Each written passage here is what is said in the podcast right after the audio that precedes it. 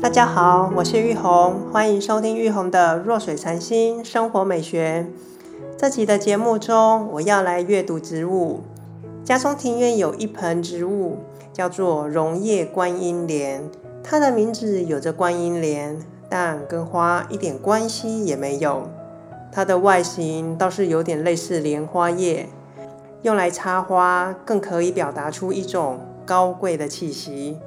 外观有着浓郁的墨绿色彩，加上叶身中央有着很明显的白色斑纹状，一明一暗之下，更可以看出强烈的对比，很容易吸引人的注意。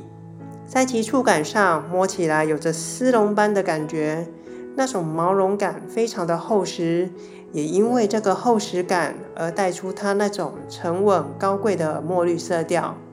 前些日子剪下两片叶子作为花艺的叶材，摆放在室内作为插花装饰用。随着时间的推移，叶身也开始展现层次上的变化。首先，我观察到的是深层的墨绿色会渐渐褪去，取而代之的是带有一点黄色调的翠绿色会慢慢的浮出。这种色调跟它本身在发新叶时挺相似的。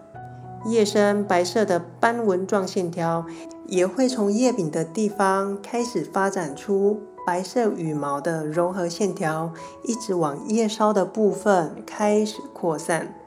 叶面上的叶脉也会在这个时候慢慢的浮现。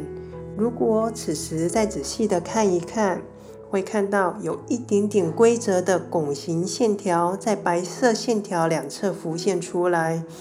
这个特点在叶子含着饱和的墨绿色时，也是隐约可以觉察到的。视觉上感觉有点像是隐性的压纹，而在褪去色度后更显其踪迹。厚实的叶身在色彩的转变时也开始变薄，丝绒的触感也渐渐褪去。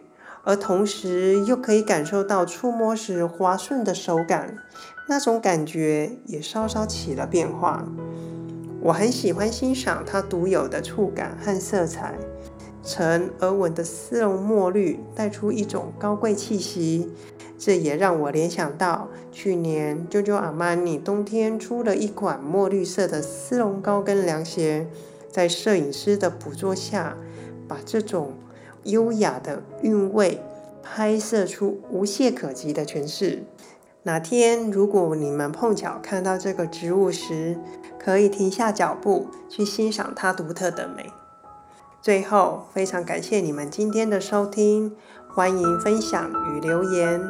诚心邀请有兴趣的你们订阅我的频道，和我一起同游这趟自我探索的旅程。